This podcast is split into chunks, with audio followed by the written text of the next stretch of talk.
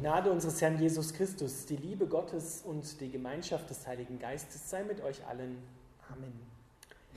Unser heutiger Predigtext steht im Prophetenbuch Jeremia im Alten Testament, Kapitel 20, die Verse 7 bis 11 und der Vers 13. Ihr könnt den Text hier hinten aus der Übersetzung Neues Leben mitlesen.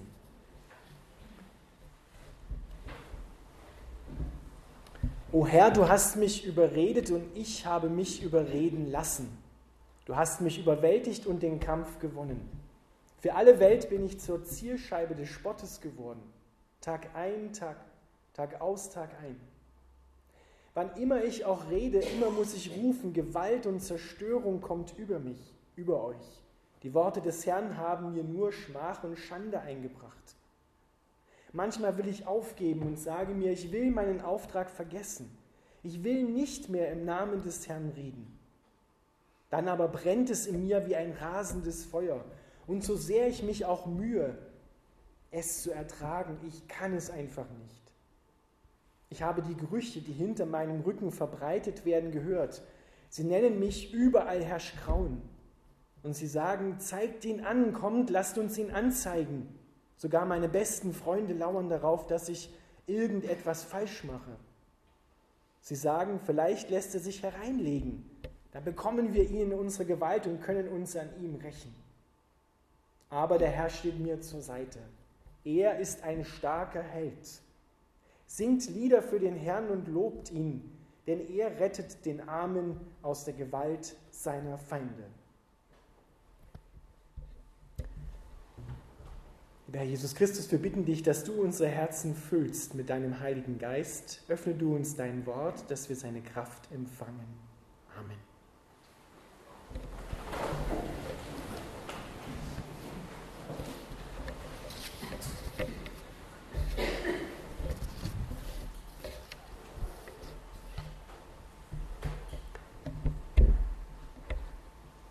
Ihr Lieben, wir erleben den Propheten Jeremia als Teil der großen Liebesgeschichte Gottes mit seinem Volk. Und diese Liebesgeschichte ist nicht nur glorreich und schön, sondern diese Liebesgeschichte kennt auch Liebesschmerzen, Liebeskummer. Und an diesem Liebeskummer und an diesen Liebesschmerzen Gottes, des Vaterherzen Gottes, hat Jeremia Anteil. Jeremia wurde von Gott berufen, circa 628 vor Christus. Er hat versucht, diese Berufung, sagen wir es mal so, nicht annehmen zu müssen. Er hat gesagt, ich bin viel zu jung und ich kann gar nicht reden. Aber Gott hat ihn im positiven Sinne überwältigt.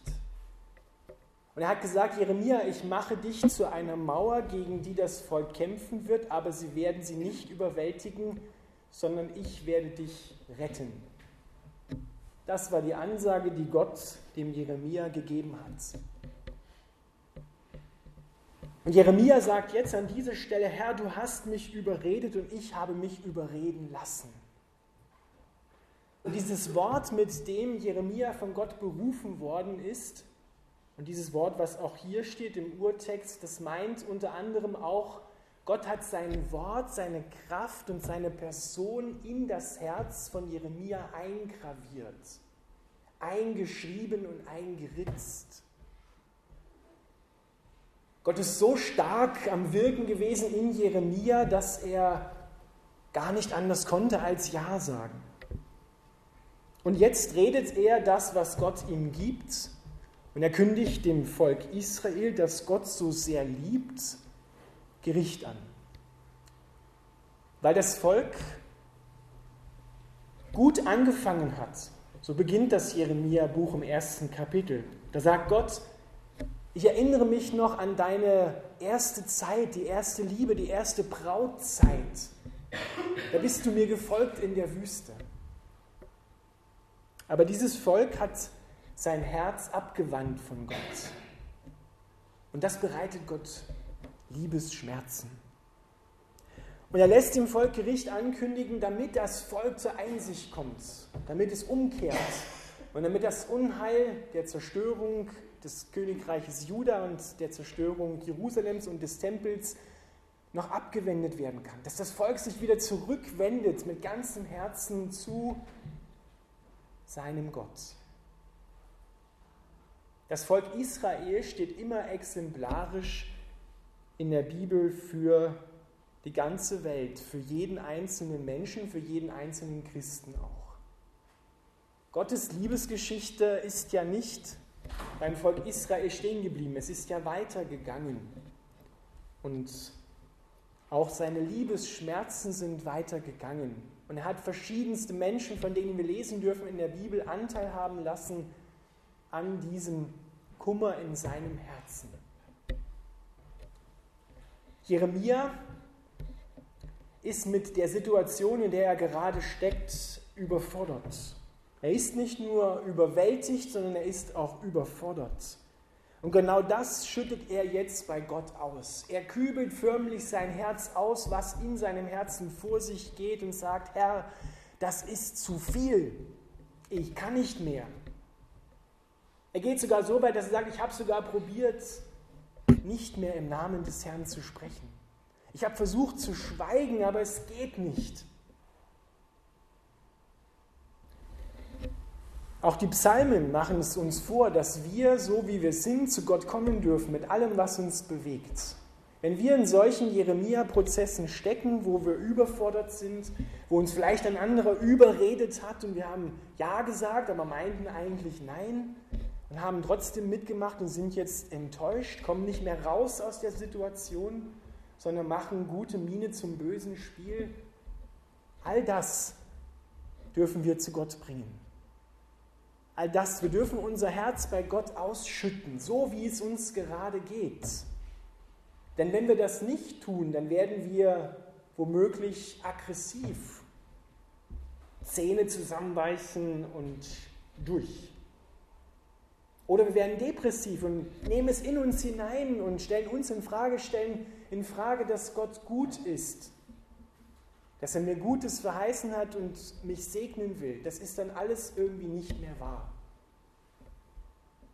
Aber Jeremia und auch die Psalmbeter und auch andere Personen in der Bibel zeigen uns, du darfst dein Herz bei Gott ausschütten, so wie es dir gerade geht. Und da dürfen auch Sätze drin sein wie, die habe ich euch jetzt nicht vorgelesen, stecken auch im Predigtext, ich will Gott, dass du Rache nimmst an meinen Feinden. Und jetzt sagst du vielleicht, boah, das ist ja arg, was der für Gedanken über seine Mitmenschen hat. Dann frage ich dich, ja, hast du noch nie solche Gedanken gehabt über diejenigen, die dir wehgetan haben? Wollte sich da nicht schon mal in deinen Gedanken ein kleiner Abgrund auftun, wo die drinnen verschwinden? Wolltest du sie nicht schon mal auf den Mond schießen? Das ist ehrlich, das ist offen, das ist authentisch. So geht es Jeremia und er schüttet sein Herz bei Gott aus. Seine Situation ist sicherlich verschärft. All seine Freunde haben ihn verlassen. Sie stellen ihm sogar Fallen, weil er das Wort Gottes gepredigt hat, weil er gesagt hat, das Gericht kommt, wenn er nicht umkehrt. Sie haben ihn in eine Zisterne eingesperrt. Sie haben ihn in den Block gelegt, geknebelt, gefesselt.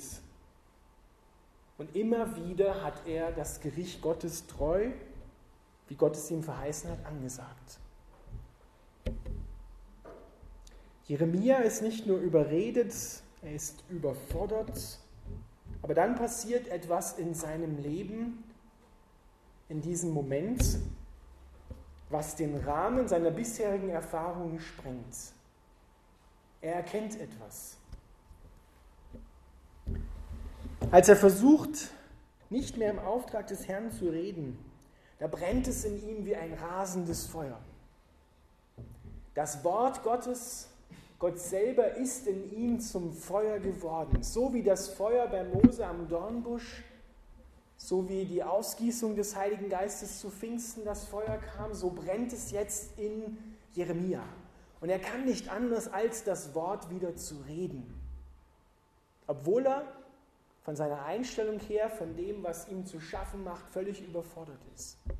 Aber in diesem Reden entdeckt er, Gott ist immer noch da. Er hat sich nicht von mir entfernt. Er ist ein starker Held. Ihr Lieben, und da steht ein Wort, was für Held hier verwendet wird, das Wort Rapha. Und das Wort Rapha, das bedeutet auch Heilung. Gott ist der, der heilt, der wiederherstellt, der die zerbrochenen Herzen, wie das Herz von Jeremia, das zerbrochen ist, heilt. Und genau das, was Jeremia jetzt erfährt und woran er Anteil nimmt, das preist Jesus selig. Und sagt, wenn ihr Anteil habt an meinen Leiden in dieser Welt, dann habt ihr auch Anteil an den Segnungen und an dem neuen Leben, das ich gebracht habe, das Leben der neuen Schöpfung. Er hat nicht gesagt, dass es leicht werden wird in dieser Welt. Er hat nicht gesagt, ihr seid der Honig der Welt, sondern hat gesagt, ihr seid das Salz der Welt, das Salz der Erde. Und das kann manchen auch die Suppe versalzen. Aber eine Suppe ohne Würze, uah. das Salz verhindert Fäulnis. Und das muss ausgestreut werden. Und hier ist es Jeremia, der zum Salz seines Volkes wird, damit die Fäulnis in ihrem Herzen gestoppt wird, damit die Fäulnis sich nicht vollendens entwickeln kann, damit sie wieder umkehren zu Gott. Und wenn wir in das Neue Testament hineinschauen, dann sehen wir ähnliche Personen, ähnliche Situationen. Auch der Apostel Paulus musste die Erfahrung machen im Zuge seines Prozesses, dass alle ihn verlassen haben. Aber der Herr stand zu mir. Er stand mir zur Seite. Er hat mich nicht verlassen. Und auch die Jünger machen die Erfahrung, als sie vor dem Hohen Rat eingeladen sind und es wird ihnen verboten, jemals wieder im Namen von Jesus zu reden.